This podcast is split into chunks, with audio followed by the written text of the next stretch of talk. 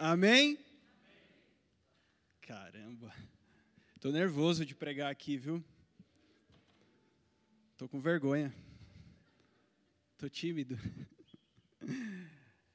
Gente, sabe, é, eu tirei um, uns dias com a minha família de, de descanso. Eu aproveitei para ir com o meu filho, o Rafael, no cinema. A gente estava numa cidade do interior e o cinema lá a gente gosta de ir lá porque ele é bem exclusivo assim, né? Geralmente tem umas duas, três pessoas que vai junto com você na sessão. E estava passando aquele filme no, é, novo do Thor. Eu não sei se alguém assistiu. Não, tudo crente mesmo, né? Os irmãos me perdoam? Aí o pessoal começa a se revelar agora. Tanta bobagem que você assiste lá naquela telona, uma coisa me chamou a atenção. Quem assistiu vai entender o que eu estou falando. O Thor, ele é especialista em guerra. E os caras chamam ele na hora da treta, na hora da briga. E o que me chama a atenção é que ele vai para a briga muito feliz. Ele vai felizão, porque ele sabe que vai sair vencedor. E eu queria começar já te falar algo que desperte o teu coração, desperte a tua atenção. Igreja, nós estamos em guerra, mas é necessário guerrear com alegria, porque aquele que está conosco é maior. Nós já sabemos que nós somos vencedores. É, é legal falar isso. Você fala, mas quando eu estou no meio da treta, pastor, quando eu estou no meio da briga, não é tão simples assim, né? Mas eu queria que você despertasse seu coração para entender que o Senhor já venceu por nós. Não há nada que nós possamos fazer que Ele já não tenha feito. O que nós precisamos é nos colocar na nossa posição correta é nos colocar na posição de filhos, sabendo que o Pai já venceu, que o Pai já fez todas as coisas. E eu queria que você abrisse sua Bíblia em Gênesis capítulo 20. Gênesis 20.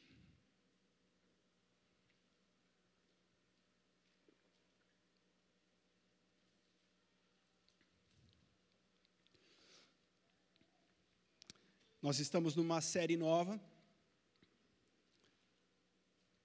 casa. E o tema de hoje, que eu quero dividir com vocês, cura na casa. E sabe, lá no começo da história, desde de que você abre a tua Bíblia em Gênesis, começa a ler a palavra de Deus, começa a ler a história de Deus, você vai chegar rapidamente num lugar onde você vai encontrar cura. E a primeira cura que eu me deparei aqui, sabe? Quantos conhecem a história de Abraão? Levanta sua mão para eu entender aqui. Abraão, Sara, eles não podiam ter filhos. Então existia um problema ali, uma esterilidade. E Deus chega para Abraão e fala assim: você vai ser pai de uma grande nação. Então Deus já libera uma palavra de cura para a vida de Sara, para a vida de Abraão, dizendo assim: esse mal não vai reinar na vida de vocês, sou eu que dou a última palavra. Ah, Deus, mas a gente já está velho, minha mulher já está velhinha, eu já estou velhinho. E a palavra de Deus continua a mesma. Deus não fala assim, poxa, é verdade, eu não tinha prestado atenção nisso eu não tinha me dado conta que vocês já estão tão velhos. Não, não, a palavra de Deus não volta atrás. Fala para a pessoa que está do seu lado que a palavra de Deus não volta atrás. A palavra que Deus liberou não vai ser mudada. A palavra que Deus liberou é Ele quem garante. Não sou eu que garanto, não é a Igreja Viva que garante, é Ele mesmo quem garante. Sabe, queridos, presta bem atenção aqui. Deus deseja fazer algo novo em você. Deus não deseja que você continue do jeito que você está.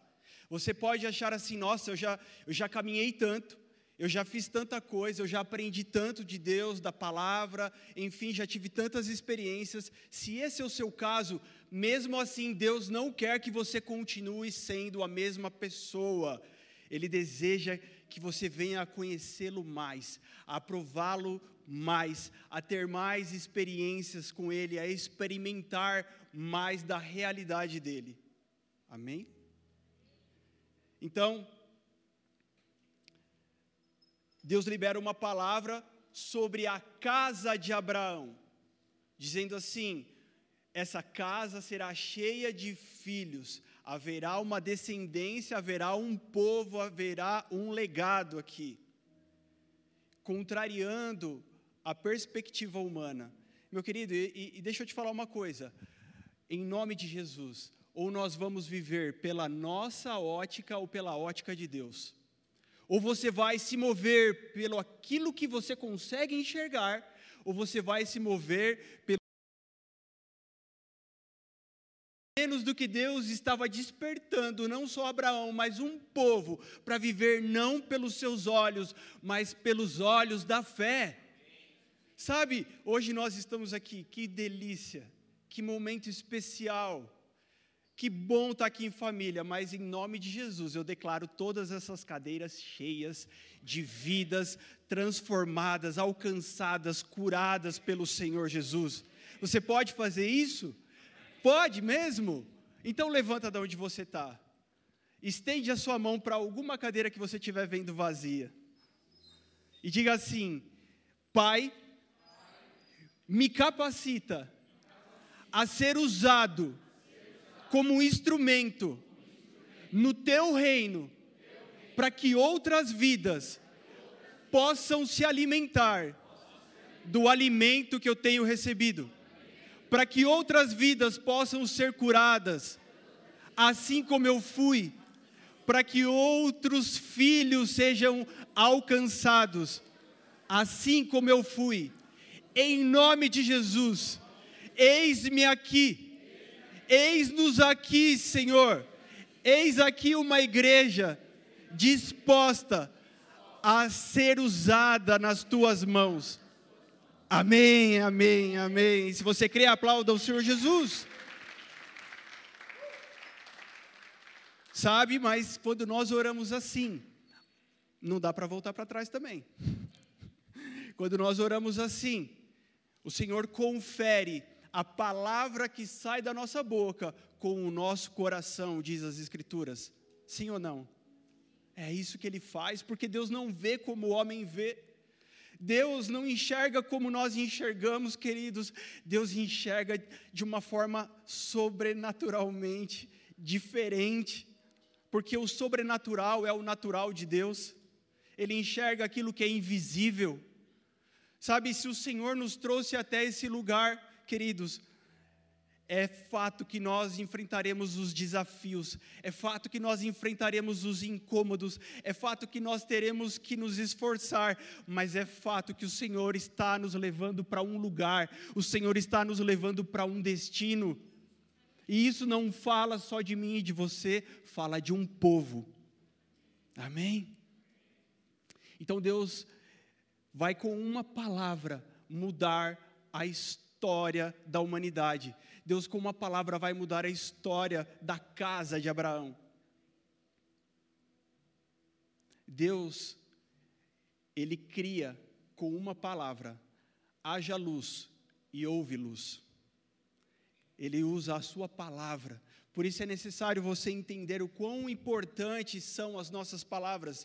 Porque se você é um filho de Deus e carrega o mesmo DNA que Ele, se você sendo um filho de Deus, você precisa entender que as suas palavras são declarações. Amém?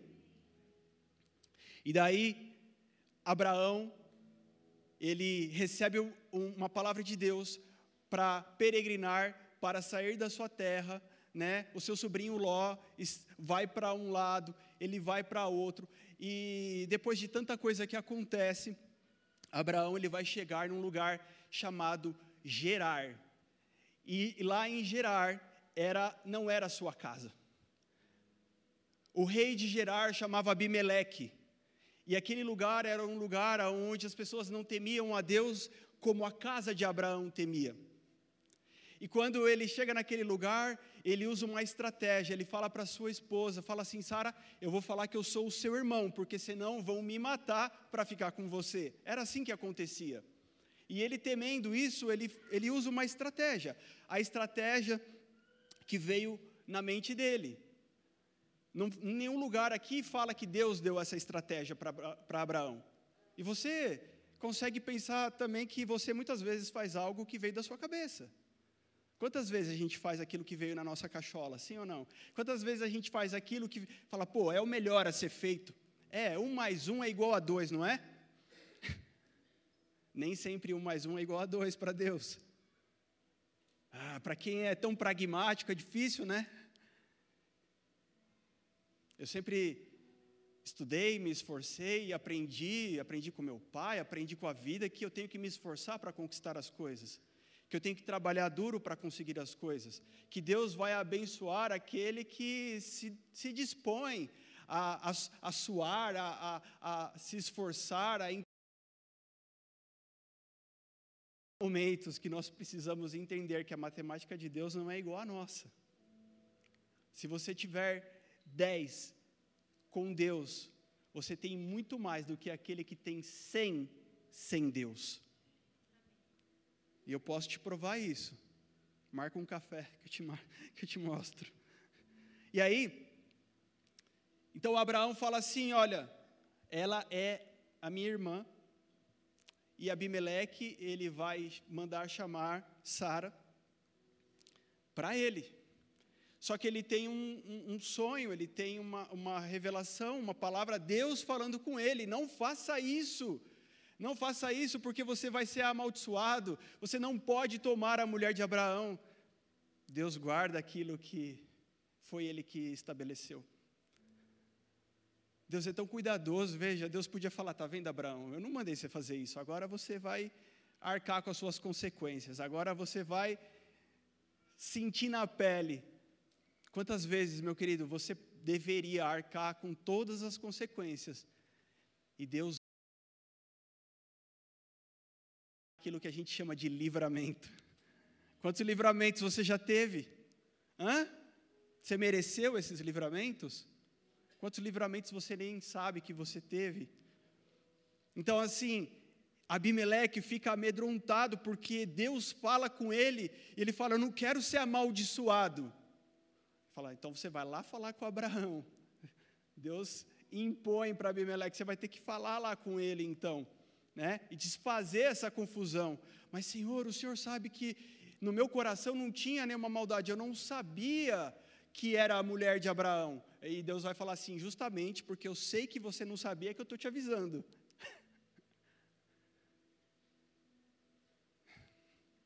É o Senhor quem te guarda. Mesmo quando você não merecer, é o Senhor quem te guarda. E aí, ele vai lá e fala assim: Ô Abraão, por que você não me falou, Abraão, que ela era tua mulher? Eu não quero ser amaldiçoado por sua causa, não. Toma aqui a tua mulher de volta, toma aqui todas as suas coisas, toma aqui essas, uh, essas ovelhas, esses cabritos, enfim, toma aqui e vai, e vai embora. Escolhe algum lugar aí e não me cause dano, né? não me cause problema, prejuízo. E aí, acontece algo incrível. Porque Deus vai falar para Abraão: agora você vai orar por Abimeleque e pela casa dele. Porque por causa disso, eu lancei sobre eles uma esterilidade. Por causa disso, eu lancei sobre eles uma, uma desgraça que agora é você quem deve orar. E então Abraão vai orar e Deus vai curar. Olha só, você abriu aí Gênesis 20, 17. Abraão intercedeu junto a Deus e ele curou Abimeleque, a mulher e as servas dele, de modo que elas pudessem ter filhos, porque o Senhor havia tornado estéreis todas as mulheres da casa de Abimeleque por causa de Sara, mulher de Abraão. Olha o que aconteceu aqui, queridos. Deus deu uma palavra sobre a vida de Sara, sobre a vida de Abraão, mas até esse momento essa palavra não tinha se cumprido. Sara ainda não tinha se tornado mãe e Abraão ainda não tinha se tornado pai. E Deus vai requerer e querer usar a vida de Abraão para que, por causa da oração dele, aquela casa fosse curada. Ah, você entendeu isso? Você entendeu o desafio aqui? Deus, eu ainda não tenho Deus, eu ainda não me vejo, Deus, eu ainda não sou. Quantas pessoas param nesse lugar de dizer: Deus, eu ainda não tenho, Deus, eu ainda não sou, Deus, eu não me vejo como tal. Mas se Ele deu uma palavra, já existe. E Ele vai requerer de você uma palavrinha chamada: quem acerta? Fé. Fé crer naquilo que não está diante de você, crer naquilo que não é óbvio. Deus te deu uma palavra, e quando Ele te dá uma palavra, Ele vai pedir de você a sua fé. Então, Abraão vai orar por Abimeleque e a sua casa, e aquela casa é curada, diz a palavra de Deus. A palavra aqui usada é Rafá, curar, tornar saudável. Mas se você está com a tua Bíblia aberta ainda, logo no versículo seguinte, capítulo 21, vai dizer assim: O Senhor visitou Sara como tinha dito e cumpriu o que lhe havia prometido. Sara ficou grávida e deu à luz a um filho a Abraão na sua velhice, no tempo determinado de que Deus lhe havia falado. Ao filho que nasceu, que Sara dera à luz, Abraão deu o nome de Isaque. Abraão circuncidou o seu filho Isaque quando ele tinha oito dias, segundo Deus lhe havia ordenado. Abraão tinha cem anos quando lhe nasceu Isaque, seu filho. Queridos, olha o que acontece na sequência. Por que, que Deus primeiro então não dá o filho para Sara e para Abraão e depois fala assim: olha, como eu Fiz isso na vida de vocês e agora todo mundo está vendo, então a partir de agora vocês vão orar e as pessoas também serão curadas. Porque Deus não depende do visível. Deus não se prende ao natural. Deus ele está vendo aquilo que nós não estamos vendo. Por isso a grande questão hoje é saber por qual visão eu vou me mover se eu vou ser um homem, uma mulher espiritual, ou se eu ainda vou me mover pela minha carne.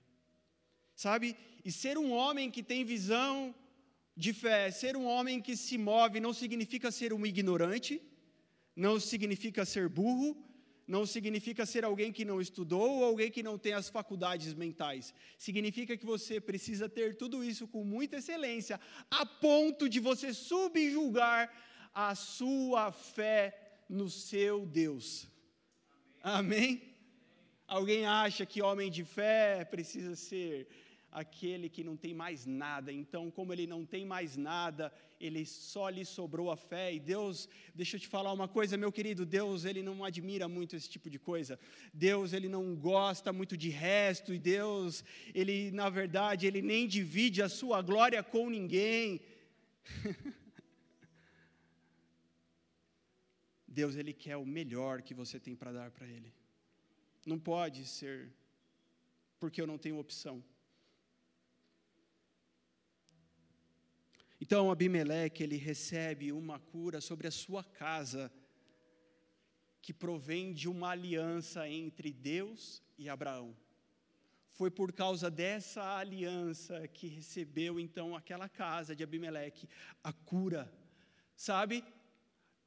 Antes de Deus curar, ele deseja ter uma aliança.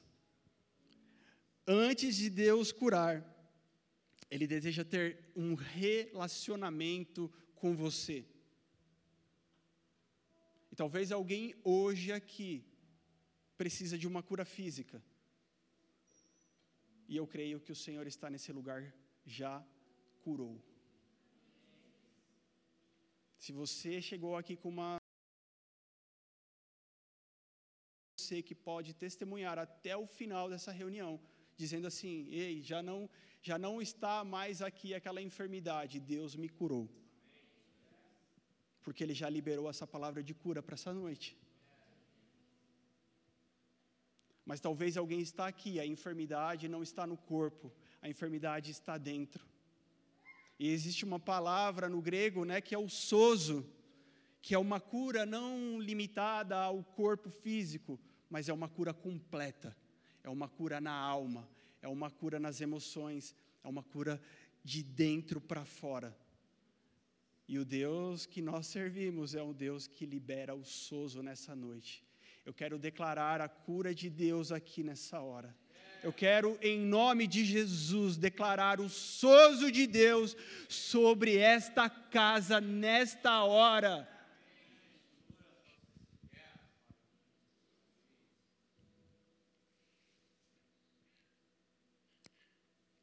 Deus cumpre a Sua palavra. E, portanto, você não precisa ficar cobrando Deus para que Ele cumpra a palavra que Ele liberou sobre a sua vida. Porque tudo que Deus está fazendo é arrumando, é dando tempo, é dando condições verdadeira entre Ele e você, entre Ele e a sua casa. Tudo que Deus faz tem um propósito. Êxodo capítulo 15, versículo 26. Se você também puder abrir. Nós vamos ler juntos.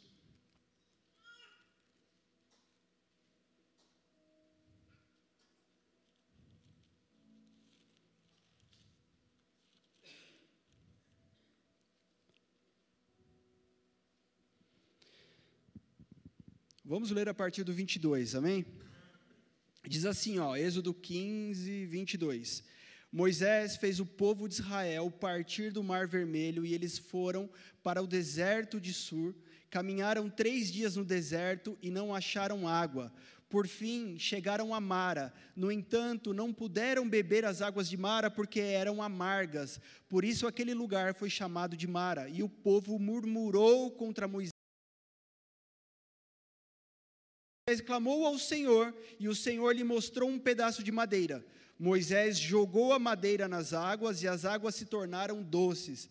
Ali o Senhor lhes deu estatutos e uma ordenança, e ali os provou. E disse: Se vocês ouvirem com atenção a voz do Senhor, seu Deus, fizerem o que é reto diante dos seus olhos, derem ouvidos aos seus mandamentos e guardarem todos os seus estatutos, nenhuma enfermidade virá sobre vocês das que enviei sobre os egípcios, pois eu sou o Senhor, aquele que cura vocês.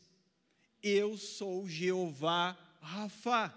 Deus aqui se apresenta denotando, demonstrando um atributo da sua pessoa, dizendo: Eu sou Jeová Rafa, o Deus que cura. E mas olha que interessante, olha só, viaja comigo aqui. O povo sai do Egito, Moisés conduz aquele povo para o Mar Vermelho, Deus abre aquele mar, eles passam em terra seca, depois que eles passam, o exército inimigo é afogado por aquelas águas, e eles começam a caminhar. Aqui fala que Miriam canta, né? Miriam é, exulta na presença de Deus, e o povo se alegra com as maravilhas de Deus. Mas esse povo começa a caminhar, Algum problema? Obrigado.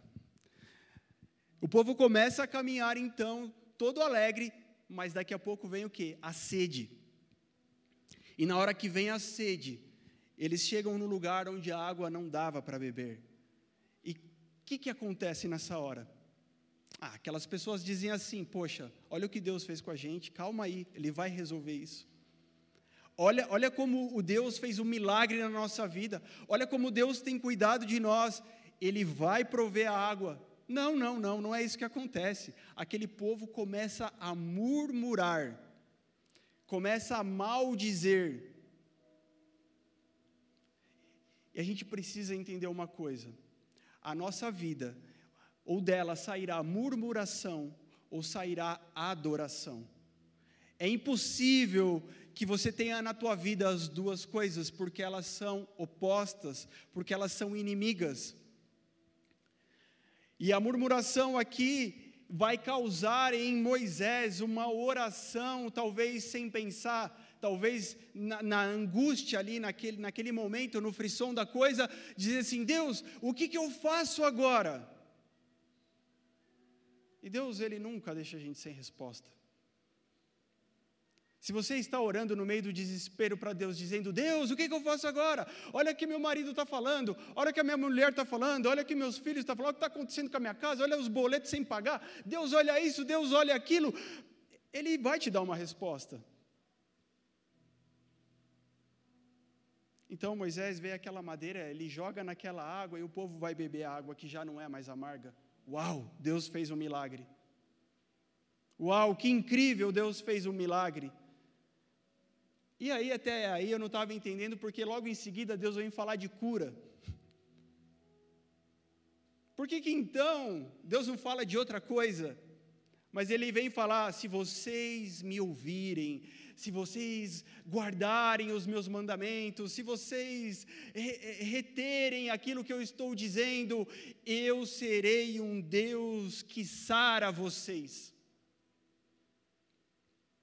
Talvez aquele povo três dias sem beber água, alguém já estava doente, alguém já estava mal, talvez alguém estava falando assim: não, a gente vai morrer, se beber dessa água a gente vai ficar enfermo, a gente vai, sei lá o que, pegar uma bactéria, sei lá o que que estava falando, mas Deus fala assim: fica tranquilo, que se vocês fizerem, se vocês me tiverem, se vocês me amarem, se vocês praticarem as minhas palavras, sou eu que estou dizendo, não a água que vocês bebem, não a água que vocês estão provando, mas eu estou dizendo que eu vou sarar vocês, eu vou curar vocês, sempre estarei diante de vocês como Jeová Rafá. Mas olha o que acontece. Deus respondeu? Respondeu. Eles beberam água? Beberam. Mas olha o versículo seguinte.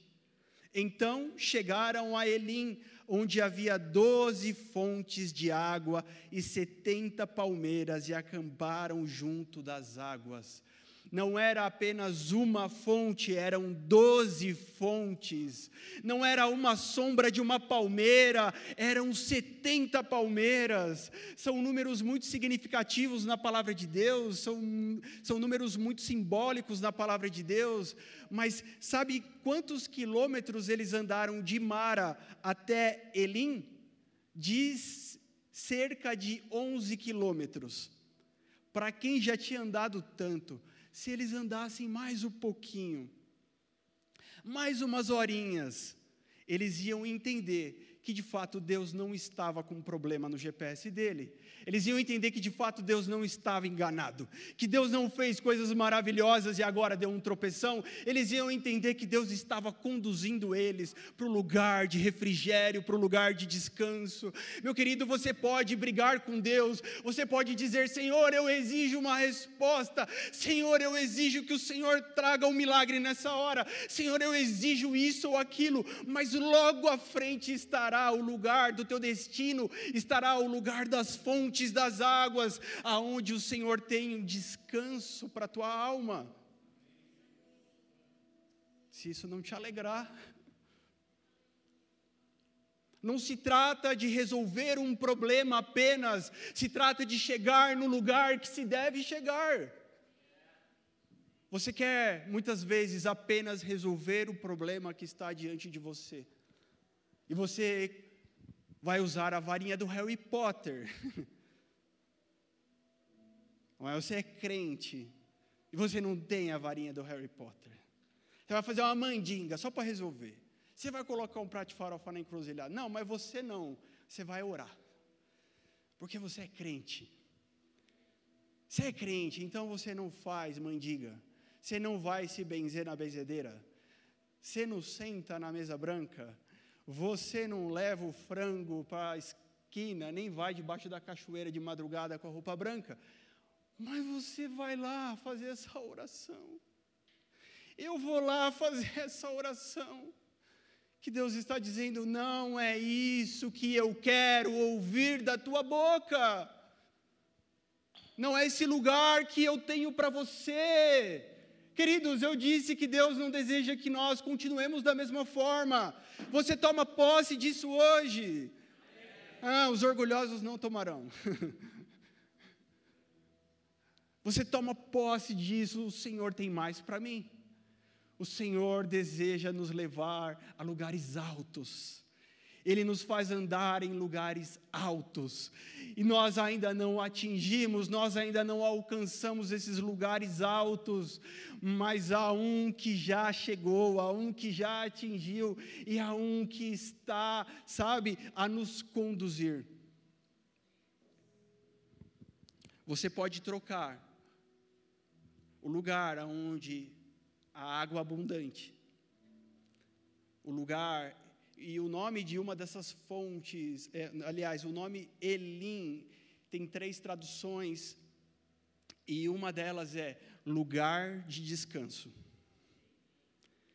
E deixa eu te falar, não é descanso de sábado ou domingo, não. Não é descanso de férias depois que você trabalhou 11 meses, não. Ou 12 meses, não, não é esse descanso é aquele descanso que é estabelecido pelo próprio Deus na criação como um princípio, o descanso no Senhor, é estar nele. Talvez você está tirando férias, você está fazendo viagem, mas você não está conseguindo descansar na presença de Deus. E hoje, em nome de Jesus, você pode entrar nesse lugar e descansar na presença de Deus.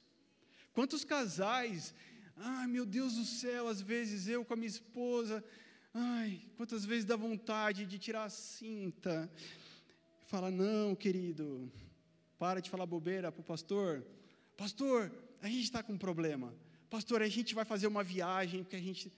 Pode fazer, irmão, mas se você não aprender a descansar na presença do teu Deus, você só vai gastar tempo e dinheiro. A cura do Senhor é uma cura de dentro para fora. E o Senhor deseja curar, sarar as nossas casas, para que delas, para que delas saiam cura. Amém? E isso é para você. Isso não é só para mim, é para você também. É para você. Então você precisa dar mais um passo, você precisa ter coragem de não parar no óbvio, você precisa ter coragem de usar a tua fé e ir um pouquinho mais além, mais um pouquinho de caminhada, é mais um pouquinho de distância e chegar e contemplar e descansar na presença de Deus e adorá-lo. Sabe? Então então, para trocar murmuração por adoração, é necessário uma coisa: confiança. Porque sem confiança não existe adoração. E para existir confiança é necessário ter conhecimento. Eu conheço o meu pai, eu sei que ele não vai me deixar na mão. Eu sei que se eu ligar para ele, pode ser o que for, e mesmo que não tiver no alcance dele, ele vai fazer alguma coisa. Eu conheço o Deus que eu sirvo, que eu vivo, que me resgatou, que me amou, que me tornou filho. E por isso eu confio nele. E por isso eu não adoro Deus quando está tudo bem. Eu adoro Deus quando não está tudo bem também. Amém? Então você passa a adorar a Deus com confiança. Você passa a adorar a Deus não porque Ele fez todas as coisas, mas porque talvez ainda fará. Mas o fará de Deus é diferente do nosso, o tempo verbal nosso não é igual ao de Deus. Para nós é o fará, mas Ele já fez. E aí eu descanso nele.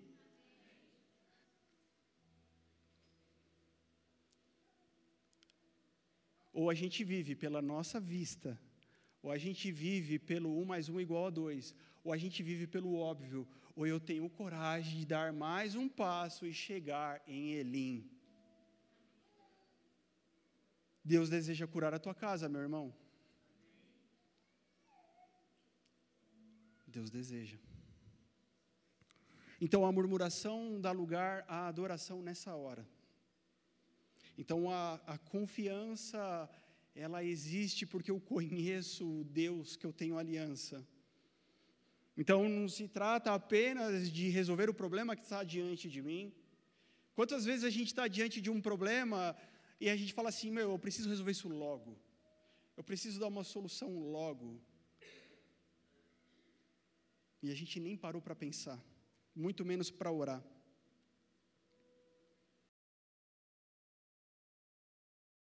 Nosso PG quarta-feira.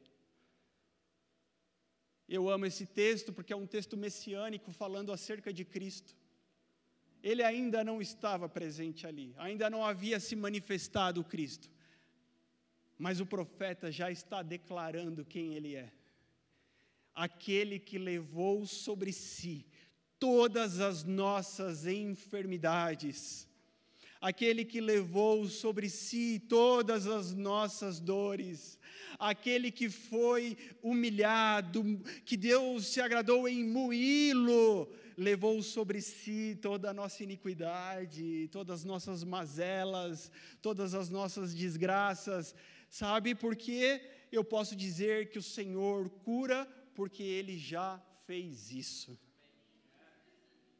ele já cumpriu isso.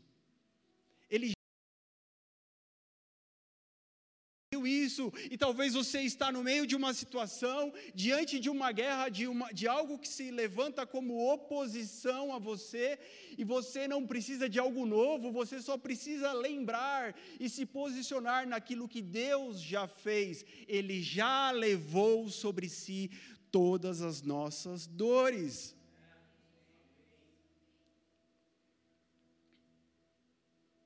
Deus vai dizer assim para Adão e Eva, né?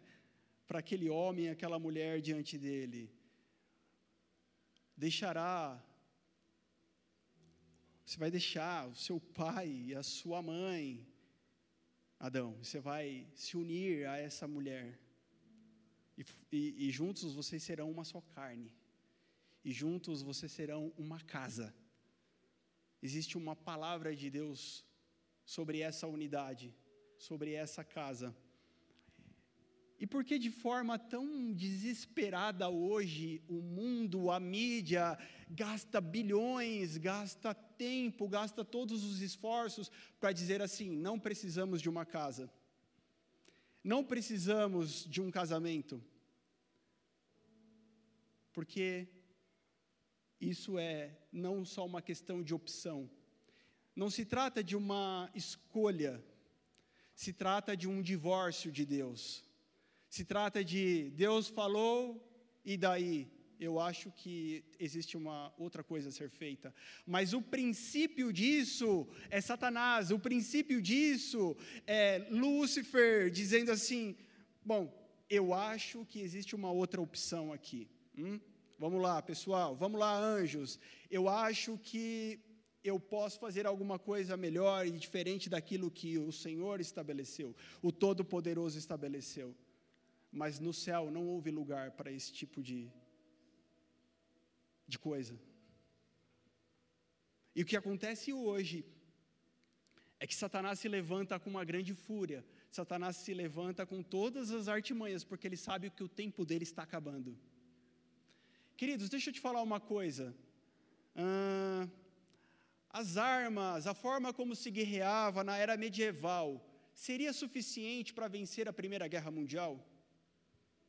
Não. As armas e as estratégias usadas na Primeira Guerra Mundial seria suficiente para vencer a Segunda Guerra Mundial? Não, já não dava mais. Já é outra tecnologias, já são outras armas. as armas, estratégias da Segunda Guerra, os aviões, os mísseis, usado na guerra lá do, do Iraque, na Guerra do Golfo seriam suficientes para vencer uma guerra hoje? Não. Outros tempos, outras armas, outras táticas, outras estratégias. A forma como você, você venceu lá em 1978 não vai vencer hoje. A forma como você venceu em 2000 não vai vencer hoje. A forma como você venceu ontem, você não vai vencer hoje. Porque o Senhor está nos dando armas novas, estratégias novas. Porque também o inferno tem se levantado com armas e estratégias novas porque ele sabe que é o fim dele, está chegando o fim. Não, é uma questão de ser livre, é uma questão de, é uma questão de uma escolha sexual, é uma questão de, uma, de um estilo de vida, e as pessoas vão falando, escolha disso, escolha daquilo, escolha daquele outro, escolha daquele outro, mas a grande verdade é que a escolha que nós temos é ouvir o Senhor reter, guardar e cumprir os seus, os seus mandamentos e ser curado, ou não. É uma escolha nossa. E a sua casa precisa fazer essa escolha. Você precisa fazer essa escolha. Você precisa se posicionar em nome de Jesus. Você precisa ser aquele que se levanta e, e tem uma palavra, um sim, sim, não, não. É assim que a Bíblia diz? É sim ou não, querido. Não tem meio termo.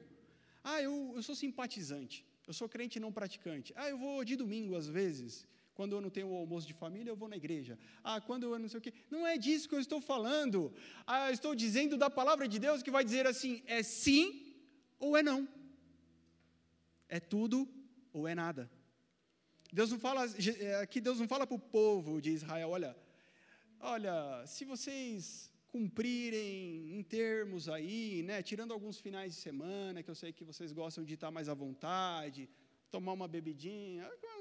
Não, Deus ele não vai colocar é, é, outras coisas, Deus vai dizer assim: é isso ou não é, é tudo ou é nada. Mateus 8 narra Jesus curando um leproso.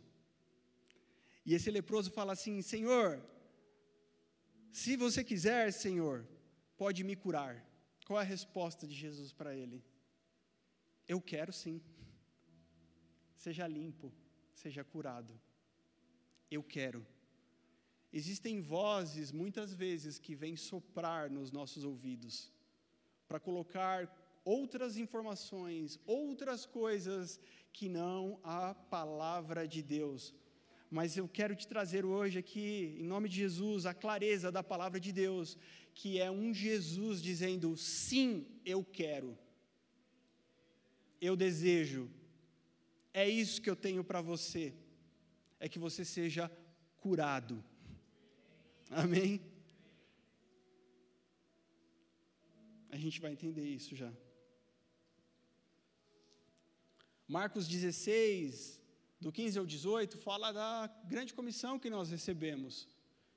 E entre expulsar demônios, pegarem serpentes, beber algo mortífero e não fazer mal algum, vem alguma informação ainda. Vocês imporão as mãos sobre os enfermos e eles serão curados. Então, a palavra de Jesus não é apenas sim, eu quero te curar, vocês também curarão.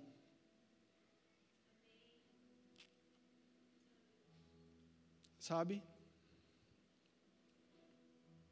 É lá dentro da, da nossa casa, onde ninguém vê que o Senhor nos contempla. Não é simplesmente agora onde você está sentado nessa poltrona azul que o Senhor te contempla, é lá aonde eu não posso te ver. É lá onde as pessoas não podem te ver. É ali que tudo acontece. É ali que o Senhor te forja. É no meio dos seus que Deus te forja. É no meio dos seus que Deus te prepara, porque essa é a grande missão. Esse é o grande lugar estratégico que Deus nos deu como missão, a nossa casa, porque é dali que sai todo o resto, não é o contrário. Por isso que ninguém chega para o pastor Júnior e fala assim: Ó, oh, não quero casar, não, viu? A gente aqui. Não, porque as pessoas entenderam. Esse é o caminho que o Senhor preparou para mim. Sabe, é ali que ninguém te vê. Ah, o pastor Regis é uma bênção. Hum, você não pode falar isso. Quem pode falar isso é a minha esposa e os meus filhos. Então você precisa perguntar, Pastora Carol, é verdade que o pastor Regis é uma bênção? É verdade que o pastor Regis é meio chatão? Igual eu acho? Amém. Obrigado, viu, gente? Eu vejo que eu sou bem amado.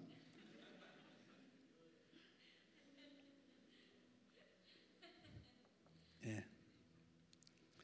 E ela vai falar. Ela fala assim: não, ele parece chatão, mas ele é maravilhoso aqui em casa. Você não tem noção.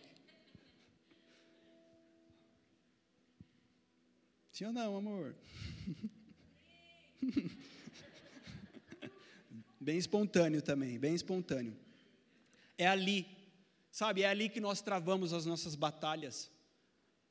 Aqui, queridos, é, um, é algo maravilhoso que o Senhor nos proporciona, porque aqui as nossas armas são afiadas, Aqui a gente recebe armas novas, aqui a gente recebe as estratégias, as táticas, o nosso quartel-general. Nos reunimos aqui para amanhã colocar em prática lá a partir da nossa casa. Então, queridos, esse tempo aqui é maravilhoso, por isso que eu digo assim: o Senhor enviará muitas vidas aqui nesse lugar. O Senhor fará grandes coisas nesse lugar, porque é extremamente necessário estarmos aqui nesse momento fazendo o que estamos fazendo para que amanhã as coisas saiam como devem sair. Eu não estou perdido, você não está perdido. Mas sim, dentro das nossas casas, muitas vezes é onde a guerra realmente, aonde o campo minado, aonde as coisas realmente, aonde o inimigo se apresenta, aonde muitas vezes nos deparamos e você fala, mas por quê? Caramba, por quê? Porque o Senhor deseja nos amadurecer, nos dar crescimento, deseja cumprir o seu propósito sobre nós. Deseja, sabe? Alguns testemunhos de cura que eu já dei, mas eu lembro de um, que é o último, a vida do pastor Carana, meu pai. Ele, logo lá no final de 2020, novembro, né? Pegou o bendito Covid, a minha mãe também, mas a minha mãe ficou bem, mais ou menos ali, se manteve. E o meu pai, que a gente achava que era mais fortão, valentão, papapá, barbudão, ficou ruinzão. E aí ele foi para o hospital e foi piorando, piorando. Eu estava morando em Santos nessa época, né? E aí ali acompanhando, eu tinha pego o Covid, a minha esposa. E recebi essa notícia e não tinha nada que eu pudesse fazer com as minhas próprias mãos. Ah, nada que o pastor Júnior pudesse fazer com as próprias mãos.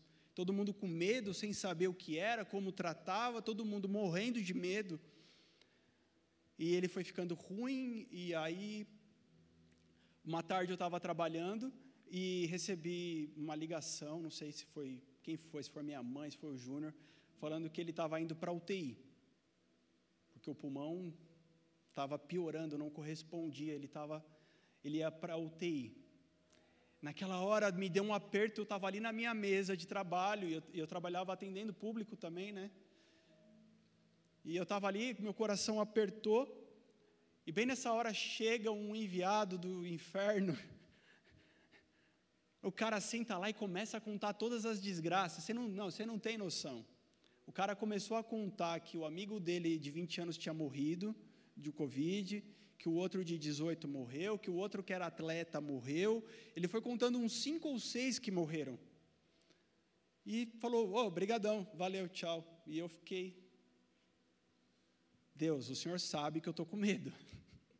O Senhor sabe que eu ouvi muita coisa ruim aqui agora, mas eu não vou me apegar a nenhuma dessas palavras. Eu sei que quem determina sobre a vida do meu pai, a saúde dele, é o Senhor e não as histórias desse cara. E ele foi piorando. E eu lembro que eu vim de Santos para a casa deles, né? Fiquei ali com a minha mãe, para a gente ir para o hospital, a gente se revezar e tal. E quando eu cheguei, queridos, olha só, talvez já aconteceu isso com você, de alguma forma. Minha mãe tinha um, um vaso com umas folhas enormes assim em cima da mesa dela, né, a mesa de jantar, verde, aquelas folhonas. Queridos, quando eu entrei naquela casa, eu senti um baque, algo espiritual. Não era só o Covid.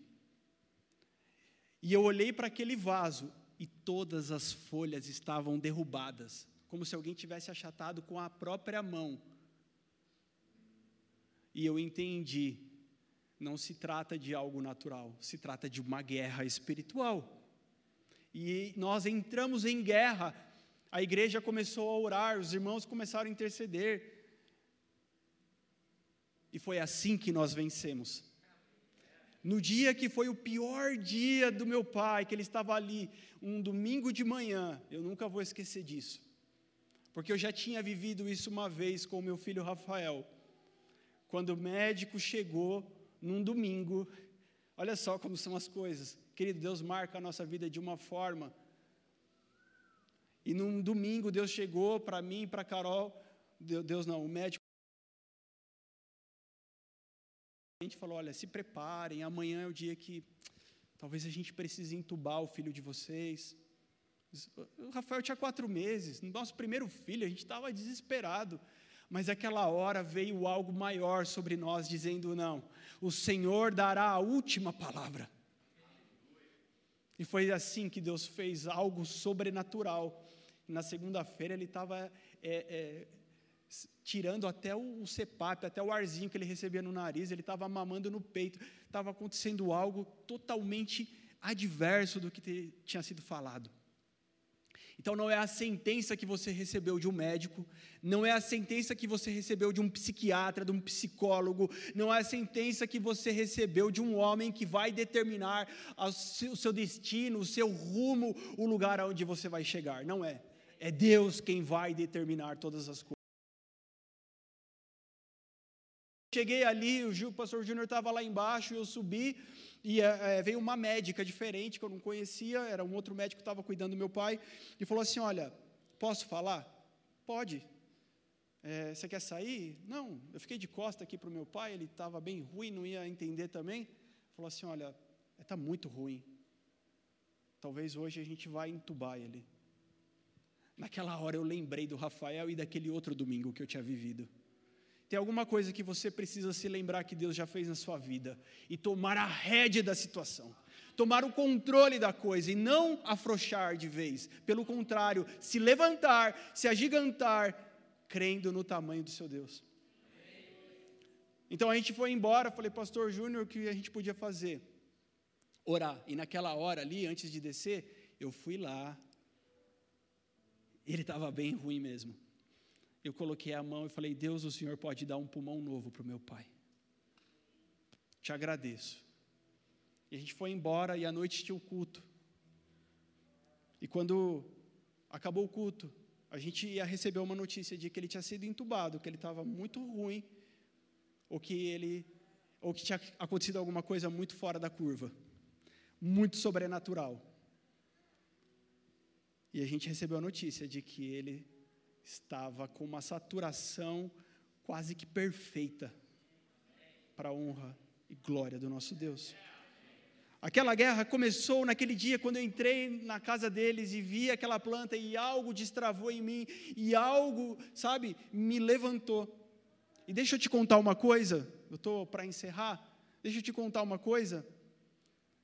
Alguns tempos depois, né, meu pai recebeu alta, alguns dias depois ele recebeu alta, foi para casa, né, eu ainda estava morando em Santos, enfim, e aí eu chego lá para visitar meu pai, e aí, pai, está melhor, não sei o quê, e eu olho para aquela mesa, e as plantas, as folhinhas estavam todas de pé. Vai. Vai. Existe algo que às vezes Deus usa só para te despertar né? A gente não é esotérico, a gente não é, é supersticioso, nada disso, mas Deus desperta a sua atenção. Talvez alguém aqui Deus está despertando faz tempo, é hora de você acordar, é hora de você se levantar. Marcos 5, 21. Filha de Jairo. Ele era um dos principais da sinagoga. Mas ele vai até Jesus dizer assim: Olha, Jesus, olha só, você precisa ir lá na minha casa, Jesus, porque a minha filha, ela está muito mal, ela vai morrer. Jesus, Jesus vai falar assim: então vamos. Só que uma grande multidão começa a vir sobre Jesus, querendo cura, querendo tocar. Enfim, a mulher do fluxo de sangue se apresenta justamente nessa hora, olha só. Há 12 anos aquela mulher sofria daquele mal. E justo agora ela está ali, apatralhando, né? Ali, incomodando Jesus. E Jairo ali, imagino se fosse eu, Jesus, a gente vai, não vai? Como é que é? Chamo Uber, o que, que eu faço? Vamos de moto então, porque não vai pegar trânsito. E aí, Jesus, e aquele monte de gente, não sei o quê. Jesus fala assim: oh, não, para tudo, para tudo, porque de mim saiu virtude.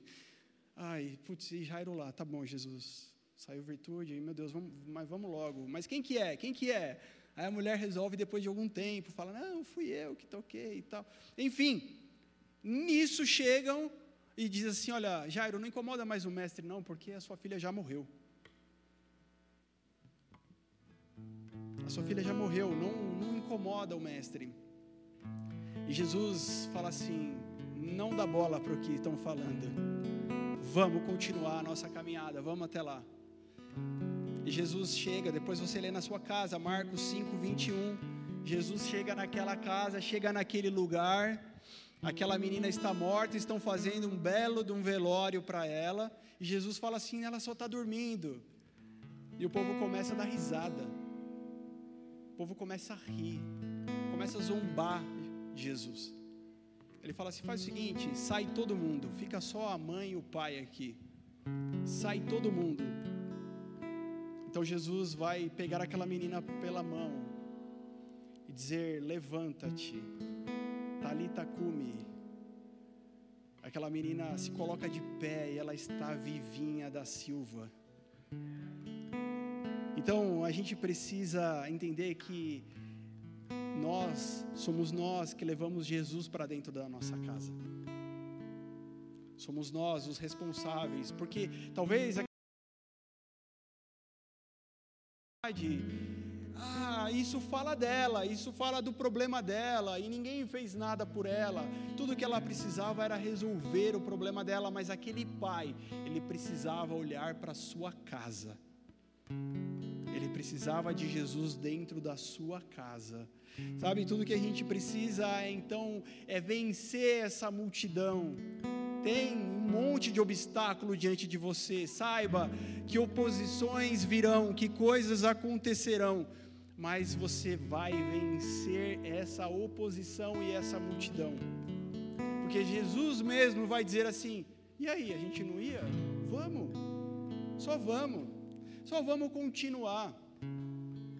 E não podemos parar nas vozes, porque alguém chega e fala assim: ó, se fosse um pouquinho antes, dava, mas agora já não dá mais. Com Jesus não existe isso. Alguém vai dizer assim: olha, é, se fosse antes, quando eu era mais jovem, até tudo bem. Se fosse antes de, de ir para uma situação tão extrema, tudo bem. Não, não, não. Jesus vai dizer assim: vamos continuar. Vamos até, vamos até o problema, vamos até lá. Não, mas o problema piorou demais, Jesus. O problema agora já não vejo uma solução. Não, você não vê, mas vamos até lá, eu vou com você. Eu vou com você. E quando Jesus vai conosco, a gente precisa estar a sós com eles. A bagunça, a falação, as palavras contrárias terão que dar lugar a um lugar que é só eu, a minha casa e Jesus. É, é nesse ambiente ali, que sou eu e a minha casa com Jesus, é que Ele vai dizer assim: Eu estou te colocando de pé novamente. eu estou te colocando de pé novamente. E o que ele vai dizer logo em seguida é: dê alguma coisa para essa menina comer, ela está com fome. Dê alguma coisa para essa menina comer. Meu querido, alimenta aquilo que Jesus fez. Alimenta aquilo que Jesus fez na sua vida. Se for para aplaudir, então aplaude de verdade. Não é a mim, é a Jesus que você está aplaudindo. Sabe, é necessário você colocar a tua esperança, é você colocar o teu foco, você colocar a tua energia, você colocar o teu trabalho naquilo que Jesus fez.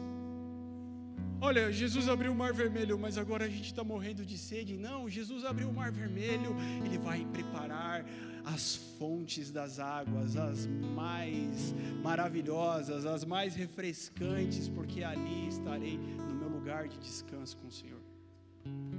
Eu só posso acreditar num tipo de igreja, uma igreja que é curada de dentro para fora. Talvez você liga a sua TV e você vê alguém colocando a mão na cabeça de todo mundo e curando todo mundo. Amém. Mas eu conheço a palavra de Deus. Eu conheço as escrituras e eu sei que tudo que Deus quer é aliança entre eu e ele. Então eu só posso acreditar numa igreja que foi primeiro curada dentro, né? Dentro, foi curada dentro, uma casa que foi curada dentro. Não se trata de falar assim, queridos, ó, semana que vem cada um traz dois visitantes, eu fiz uma conta, a gente enche esse auditório. Tá. Aquilo que a tua mão pode fazer é você que tem que sustentar. Mas aquilo que Deus faz através de você é Ele quem sustenta. Alguém vai vir e sentar aqui porque vai falar assim, cara, você foi curado, eu também você. Cara, você era um miserável e hoje você foi encontrado pelo amor de Deus, então eu também você. Eu também você, porque em Atos capítulo 1, verso 8, vai dizer assim: olha, vocês receberam poder para ser minhas testemunhas. Vocês receberam o batismo do fogo agora. Jesus já estava dizendo: vocês foram batizados com água, mas existe um outro batismo que é o batismo do fogo, o batismo do Espírito, e é esse que vai mudar a vida de vocês. Se você ainda não recebeu esse batismo do fogo, hoje o Senhor deseja te batizar. Se você não recebeu o Espírito de Deus, Ele deseja que você receba porque é isso que vai marcar a tua vida, a ponto não de você dar um testemunho, mas a ponto de você se tornar o testemunho. Deus fez em mim, e Ele vai fazer em você também. E assim como Deus, sabe, se apresentou como Deus Jeová Rafa na minha vida, tranquilamente, meu querido, eu posso te dizer hoje, Ele se apresenta na tua também como Jeová Rafa mas Ele deseja fazer isso de dentro para fora. É de dentro para fora. Não se trata do que é externo, se trata do que é interno. Por isso, existe cura para a nossa casa. Eu, eu, eu, talvez aqui saiba de algumas situações, mas não sei de todas as situações mas o Espírito Santo que está aqui sabe de cada detalhe, ele sabe de cada detalhe, e é Ele quem cuida de você, é Ele quem faz na sua vida. Você pode ficar de pé? Nós vamos orar.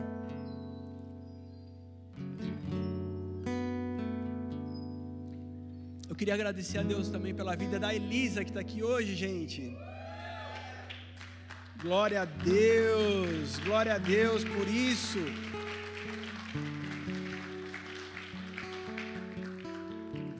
Foi Jesus que fez, né, Elisa? Foi Jesus que fez. É, na terça-feira a gente estava lá no hospital, mas hoje a gente está aqui junto adorando ao Senhor. Deus liberou só uma palavra para ela e foi suficiente porque ela já tinha tomado tanto antibiótico, os médicos não conseguiam resolver aquele problema. Mas o Senhor liberou uma palavra sobre a vida dela. tudo se fez novo. O Senhor troca a morte pela vida. O Senhor troca a doença pela saúde. É uma palavra do Senhor. É uma palavra do Senhor. Se você hoje precisa, sabe, da cura do Senhor na sua vida, e você sabe de que nível de cura você precisa, você precisa se posicionar. Porque você tem uma opção: continuar carregando isso com você, ou ser liberto, se libertar disso, ou lar, lançar isso para fora, largar isso. Você precisa tomar essa atitude. Eu não posso fazer isso por você, mas você pode hoje fazer e dizer assim: Deus, vem e me cura. Deus, vem e cura a minha casa. Feche os seus olhos agora em nome de Jesus. E se você é uma dessas pessoas, levante a sua mão ao Senhor, não a mim, mas levante ao Senhor, dizendo: Deus, hoje eu preciso receber a cura que vem do alto. Deus, hoje eu preciso receber cura dentro da minha casa, dentro do meu coração.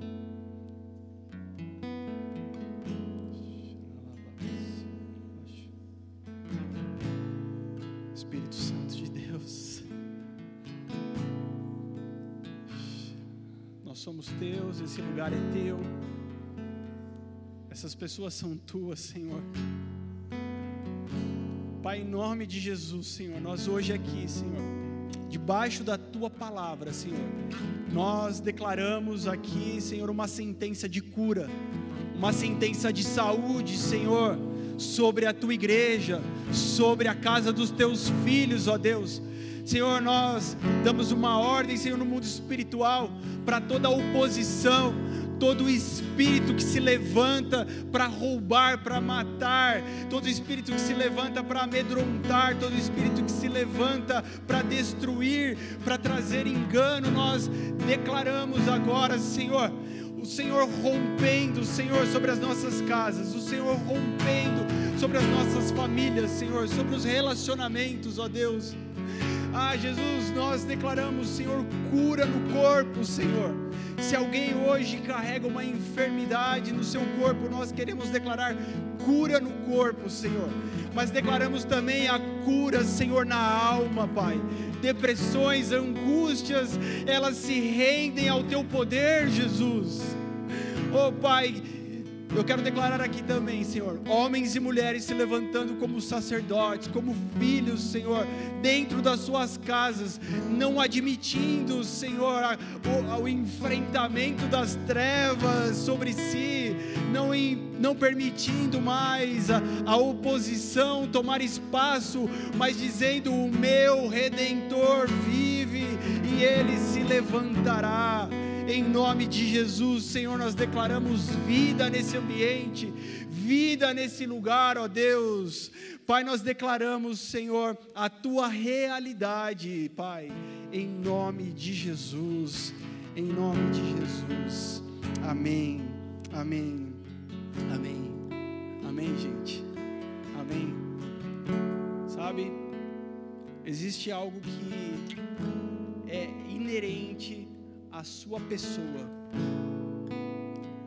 Algo que você precisa acordar, algo que você precisa despertar, algo que você precisa dizer assim: não, chega, assim não dá mais. Porque enquanto isso não acontecer, meu querido, deixa eu te explicar.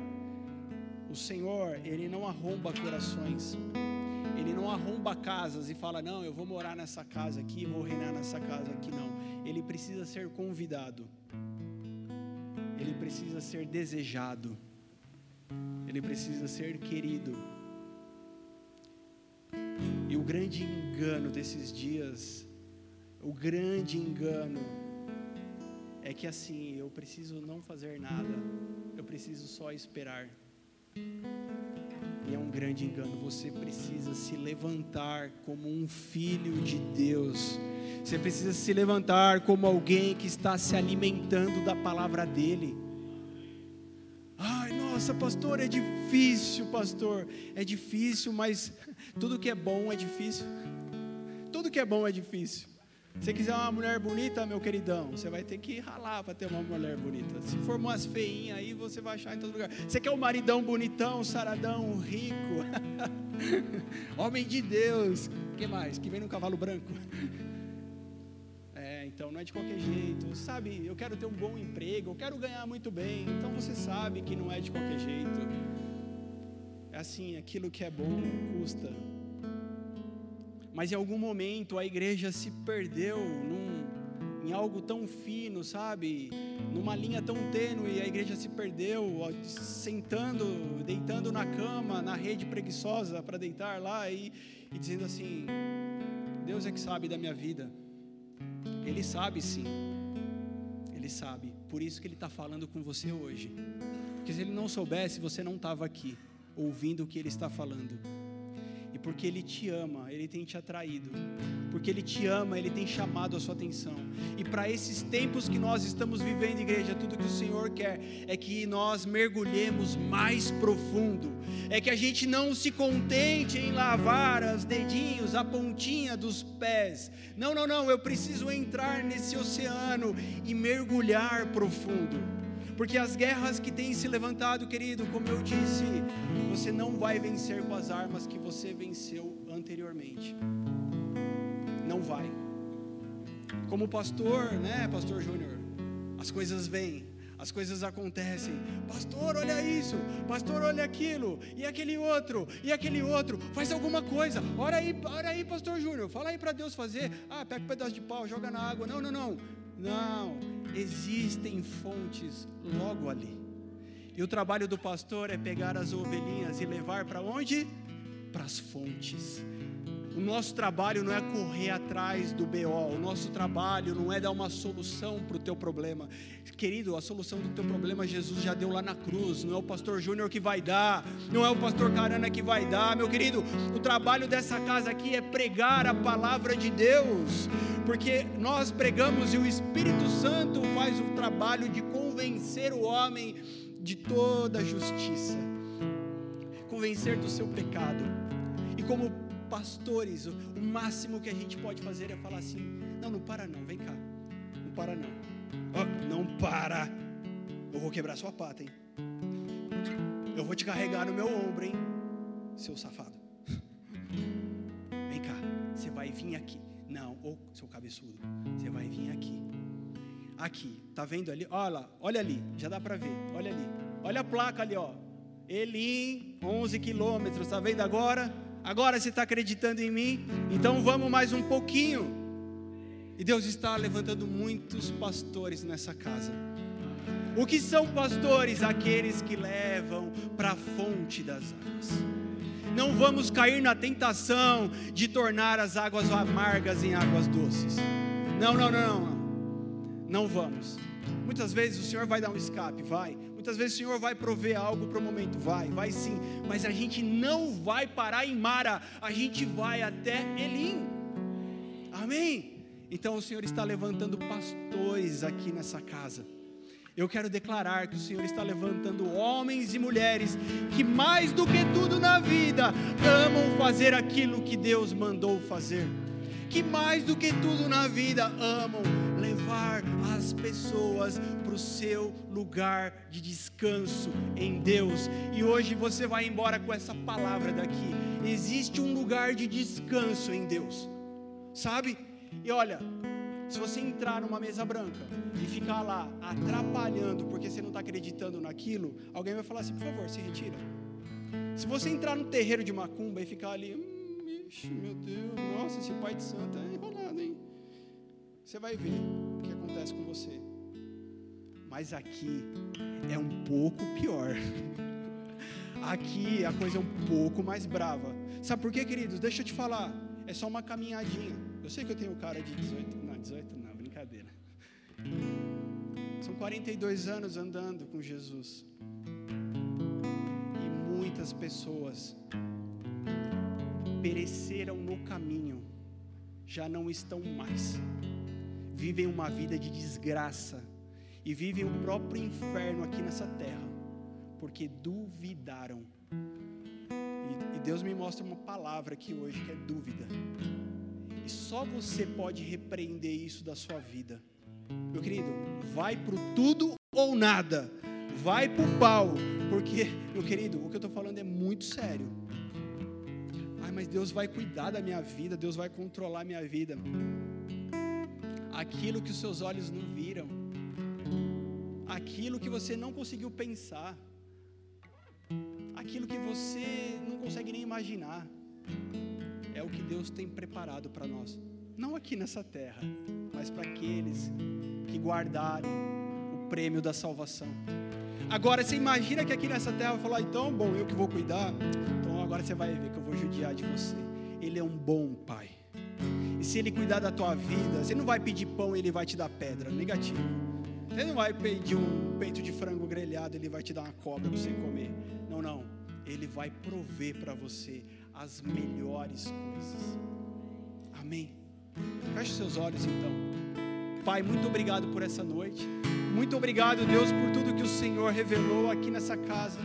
Pai, que eu creio que vidas aqui foram tocadas e despertadas na tua palavra, Senhor. E nós queremos, Senhor, como casa espiritual, dizer: Senhor, a nossa cura será a cura de Santo André. A nossa cura será a cura dessa nação. Eis-nos aqui, Senhor Eis-nos aqui, um povo que te ama, Jesus. Muito obrigado, Senhor.